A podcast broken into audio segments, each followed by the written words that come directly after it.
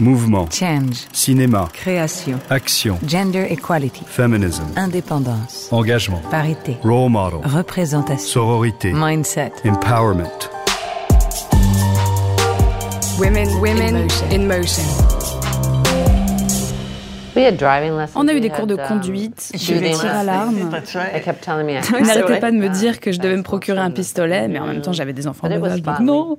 Mais c'était génial. On a défoncé un grand nombre de voitures. Il y en a une euh, qui est toujours au fond d'un canyon de Utah. Et je me souviens d'une autre qui est restée coincée au bord et du bruit. Nous sommes en 2020 et l'égalité femmes-hommes n'est toujours pas d'actualité à Hollywood ou plus près de nous, dans le cinéma français. Je suis Géraldine Saratia et vous écoutez le podcast Woman in Motion de Kering. Cela fait maintenant 6 ans que Woman in Motion, le programme initié par Kering, en partenariat avec le Festival de Cannes, a été lancé. Sa mission Faire évoluer les mentalités et lutter contre les inégalités femmes-hommes dans le domaine des arts et de la culture. Cette troisième saison sera consacrée aux actrices du changement, celles qui chacune, dans leur domaine, font bouger les lignes. Premier épisode, deux icônes, deux femmes qui sont devenues des rôles modèles, Suzanne Sarandon et Gina Davis, les deux actrices du film culte Thelma et Louise. Tourné par Ridley Scott en 1990, ce film raconte l'histoire d'un week-end entre copines qui tourne au cauchemar. Confrontées à la violence des hommes qu'elles croisent sur leur route et métaphoriquement à celle de la société, elles choisissent de se défendre et de s'enfuir à travers le désert. En leur donnant le premier rôle, le choix de prendre leur destin en main, en abordant de manière centrale la question du viol, des violences sexuelles, Thelma et Louise a trouvé un écho très fort et joué un rôle important dans l'évolution de la façon dont les femmes sont filmées et représentées au cinéma. Nous avions déjà eu la chance de nous entretenir avec Suzanne Sarandon et Gina Davis en 2016 lorsque Kering leur avait remis le prix Women in Motion à Cannes. C'est avec grand plaisir que nous les retrouvons aujourd'hui, cinq ans plus tard. C'est l'occasion d'évoquer avec elles la trace qu'a laissé ce film, en elles, intimement, dans la société aussi, de le mettre en perspective avec l'époque, avec MeToo.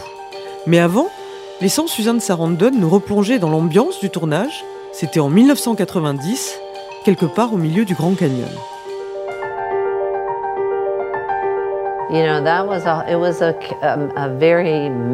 Il y avait vraiment cet esprit très euh, masculin parce que euh, l'équipe adorait Ridley. Ils étaient tous torse nu, euh, le t-shirt enroulé autour de la tête, à fumer des cigares, conduire. Et Gina et moi, nous étions euh, des filles. Um, Et j'avais mes jeunes enfants avec moi. Et puis, vous êtes tellement dépendante de l'autre dans un duo de cinéma. Vous voyez cette personne devant vous, si professionnelle, et en plus tellement drôle. Ça, vous savez, on ne peut pas apprendre à quelqu'un à avoir le sens de l'humour. Donc, en termes de mise en scène, de comment travailler ensemble et tout le reste, uh, c'était là une grande part de notre boulot. Ridley, lui, réalisait le film, faisait tout le reste. Mais mm-hmm. il était très ouvert au dialogue à propos du scénario. Il a même ajouté des scènes que nous lui avions um, suggérées. Euh, j'ai eu un véritable coup de cœur pour Gina. J'étais reconnaissante d'être avec quelqu'un de si courageux, de si drôle, de venir sur le plateau. Connaissant les garçons, ça aurait pu virer au cauchemar. En fait, tout le monde disait c'est vraiment sympa de travailler avec les femmes. Et j'étais là, et euh, d'avoir euh, une partenaire avec qui partager l'écran. Et Ridley, pour quelqu'un qui à l'époque n'avait pas la réputation d'être dans la collaboration, il nous a laissé décider de beaucoup de choses. Il a fait un super travail. Et le reste du casting aussi. Hein. Quand tu as eu ton petit moment euh, Brad Pitt, euh, c'était sympa. Qu'est-ce que je peux dire? Créer ensemble. Écrit par une femme, Kali Kouri, qui a d'ailleurs remporté le Golden Globe et l'Oscar du meilleur scénario en 1992, Thelma et Louise a donc été réalisé par un homme, Ridley Scott. Mais le film, et c'est une de ses grandes réussites, ne souscrit pas au code du male gaze traditionnel et propose un regard beaucoup plus inclusif. Est-ce aussi parce que Ridley Scott était à l'écoute de ses actrices? Suzanne Sarandon explique avoir très activement collaboré à la mise en scène de certains passages du film. J'en avais tellement marre de conduire cette voiture et euh, d'essayer d'aligner la caméra, de la regarder elle et le rétroviseur. Et j'ai dit, euh, est-ce qu'on ne peut pas avoir un petit moment de répit, juste une scène où on ne conduit pas, où tout est silencieux Et j'ai compris que je devais assumer cette proposition. J'ai enlevé ma montre parce que j'allais me créer un moment hors du temps comme une sorte d'hallucination, un moment privilégié dans le désert. Uh, Il n'y a pas vraiment de dialogue. Et Ridley qui dit, euh, et cet échange de la fin, peut-on l'insérer ici Et j'ai dit non, on peut pas. À vrai dire, euh, le dialogue en question a atterri dans une scène de poursuite. Donc, très souvent, je faisais des suggestions, mais la plupart du temps, je ne m'attendais pas à ce qu'elles soient prises en compte. Quand on est acteur, on est comme assis à l'arrière d'une voiture. On peut dire euh, allons par ici, allons par là, mais le conducteur, le réalisateur, est celui qui donne la direction, qui doit faire attention à tout. À ma grande surprise, ils ont pris six heures pour éclairer euh, le désert pour cette scène où elle dort et où moi, je sors de la voiture et je marche. Uh, C'est une sorte de moment suspendu. Mais euh, voilà, on lance des idées et au final, il n'y en a peut-être qu'une qui va aboutir à quelque chose. C'est ce qu'il y a de plus génial quand on vit une expérience comme ça. Donc de temps à autre, on était plutôt doués pour proposer des idées l'une et l'autre avec Ridley. La fin de Thelma et Louise est devenue mythique. Dans leur Ford Thunderbird, encerclée par la police, les deux copines préfèrent mourir ensemble plutôt que de se rendre et fuir à tout jamais ce monde empreint de domination masculine.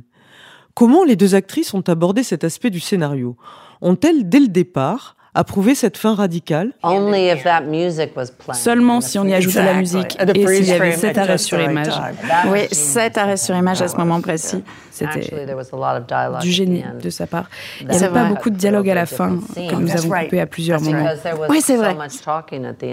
Il y avait trop d'échanges et je me suis dit, franchement, à ce stade, chacune devrait finir les phrases de l'autre. Et surtout, nous ne pouvions faire qu'une seule prise, car le soleil allait se coucher. Ils avaient passé la journée à préparer les voitures et l'hélicoptère, donc nous n'avions qu'une prise. Thelma et Louise sont au bord du précipice, dans leur voiture, elles se prennent la main et s'embrassent, et c'est Suzanne Sarandon qui a eu l'idée de ce baiser devenu légendaire. Oh Ça, c'était pas dans le scénario. J'ai demandé à Gina. Je n'ai pas improvisé. J'ai demandé à Ridley parce que nous n'avions qu'une seule prise, donc je voulais pas qu'il coupe. Et puis j'ai mentionné à Gina que j'allais faire ça. Elle je lui ai demandé ça te va. Elle a dit oui, donc on l'a fait. Finalement, c'était très fort et judicieux de tourner cette scène en dernier. Parce qu'on venait de vivre cette expérience incroyable ensemble. On avait tissé des liens, passé de si bons moments. Et donc, à ce moment-là, on se regarde, puis on se dit au revoir. Et on dit aussi au revoir à cette aventure. C'était très émouvant pour moi. Faire bouger les lignes. À sa sortie, en 1991, Thelma et Louise provoquent de très fortes réactions et divisent. Le film a ses fans, bien sûr, qui s'enthousiasment de voir deux femmes indépendantes et puissantes représentées à l'écran, mais il est aussi désavoué par de très nombreux observateurs qui y voient une critique en règle du patriarcat et de la domination masculine. Suzanne et Gina se souviennent du choc qu'a constitué pour elles cette sortie. Je ne doutais absolument pas que le film serait considéré comme quelque chose de si extraordinaire parce qu'il montre des femmes ayant un certain pouvoir. Je me suis dit, bah, c'est super, finalement on a réussi quelque chose. Mais je n'avais pas réalisé que nous avions, sans le vouloir, débarqué sur un territoire détenu par les hommes blancs um, hétérosexuels, tels des justicières. Donc, euh, non, j'avais pas anticipé cette répercussion. Nous n'avons pas envisagé ce film comme une déclaration politique manifeste. Nous n'avons fait que profiter de cette possibilité pour deux femmes de prendre le dessus dans un film d'action. Personne impliqué dans le projet s'était dit on fait un film engagé. Oui, on espérait juste que les gens euh, iraient le voir. Donc en fait, ça a été un choc, toutes ces réactions. Je suis toujours contente si ce que je fais provoque le dialogue, des euh, conversations de toutes sortes. Je pense que les films sont faits pour ça. Prenez euh, le professeur Folding. C'est un film politique incroyable. Je parle de celui avec Eddie Murphy. Parce qu'en fait, on a envie que la fille sorte avec le mec obèse. C'est pas considéré comme un film politique en tant que tel, mais il nous pousse à nous mettre à la place, à imaginer ce que ça fait d'être cette personne exclue. Et je pense que Thelma et Louise bousculent le status quo, que La Dernière Marche bouscule le status quo. Donc ce sont des films politiques. Mais les films qui renforcent le status quo sont tout aussi politiques. Je suis d'accord. Ce que j'ai évoqué euh, également, c'est que ça m'intéressait pas de jouer dans un film dans lequel des filles poursuivent des hommes et les tuent. C'est pourquoi on a ajouté autre chose dans la scène d'explosion du camion. Elles disent au conducteur Tu n'as pas une mère, une sœur Et puis j'essaie de comprendre pourquoi ces hommes pensent que c'est normal de traiter les femmes de cette manière. L'idée n'est pas de les tuer, mais plutôt de trouver la source du problème. Parce que parfois les femmes pensent que c'est de leur faute. Et il est question du viol, même s'il n'est pas vraiment évoqué et du stress post-traumatique, de ne pas pouvoir faire face à ça, dont on parle bien plus maintenant. À l'époque, quand le film est sorti, on ne parlait pas du tout de ça. Cette manière de voir les choses est très actuelle. Quand le film est sorti, ce qui a choqué, c'est plutôt qu'il rapporte de l'argent et que les femmes y aient l'ascendant bien qu'il me semble que mon personnage sache qu'elle doit en assumer les conséquences. C'est ce qui change la donne. En tuant quelqu'un par euh, inadvertance, elle a conscience qu'elle doit en payer le prix. Dans les films d'hommes ou de vengeance, quelqu'un cherche à éliminer quelqu'un d'autre et il n'y a nullement euh, cette culpabilité qui s'installe du fait d'avoir tiré sur quelqu'un. Cela comptait pour moi que l'on soit nous dans quelque chose de très différent. J'étais pas intéressée par cet aspect très masculin propre aux films de vengeance. Et j'ai été très claire sur cet aspect-là l'après Thelma et Louise. Pour les deux actrices, tout comme pour les spectateurs et spectatrices du film, il y a eu un avant et un après Thelma et Louise. Gina Davis, qui s'est depuis très fortement engagée dans la lutte pour l'évolution des stéréotypes de genre via le Gina Davis Institute, c'est un organisme qui réalise des études et milite pour une représentation égale des femmes dans les médias et le cinéma, explique qu'avoir été dans la peau de Thelma a définitivement changé sa façon de choisir ses rôles. I think I had judged je pense qu'avant, je savais à quel genre uh, de rôle je voulais prétendre avec l'envie de tourner quelque chose d'amusant ou d'ambitieux ou quelque chose auquel je pourrais me raccrocher.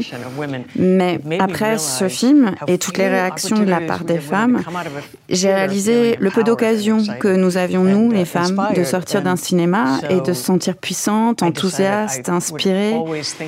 J'ai donc décidé de prêter attention à ce que les spectatrices et spectateurs allaient penser de mon personnage, même si clairement nous, nous sommes les pires modèles. Mais euh, voilà, j'étais plus attirée par des personnages qui prennent en main leur destin.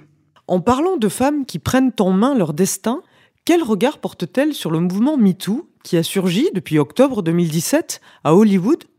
Peut-il, selon elle, entraîner un changement durable? Est-ce que quelqu'un a engagé ces femmes qui ont témoigné contre Harvey Weinstein? Certaines d'entre elles ont-elles été engagées? Je pense que nous ne devons pas considérer tout ça simplement comme une tendance et donc se focaliser sur les quotas. C'est bien, c'est très bien que nous ayons ce genre de conversation, mais je pense que nous devons aller au fond des choses et s'adresser par exemple à celles et ceux qui ont encouragé tout ça, qui n'ont pas été tenus pour responsables. C'est toute la structure qui est corrompue, qui doit être tenue pour responsable. Harvey Weinstein n'aurait pas pu faire tout ça tout seul. Les modèles.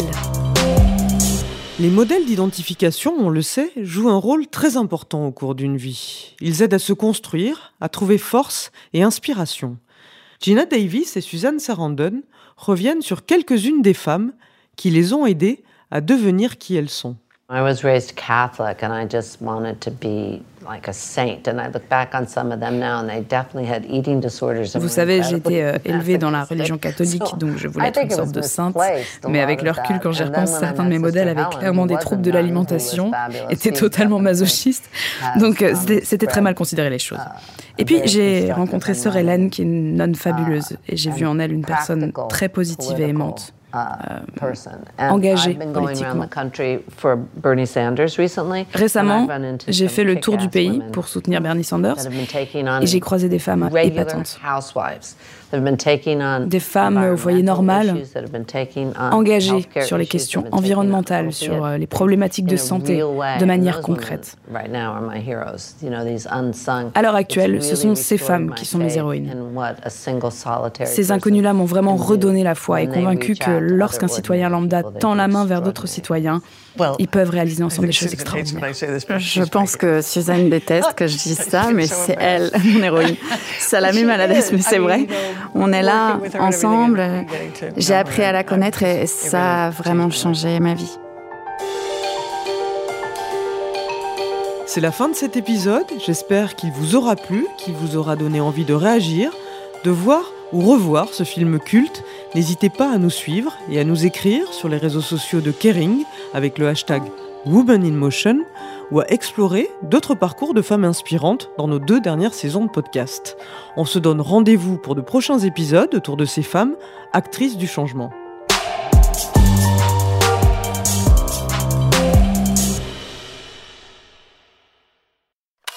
Mouvement. Change. Cinéma. Création. Action. Gender equality. Feminism. Indépendance. Engagement. Parité. Role model. Représentation. Sororité. Mindset. Empowerment.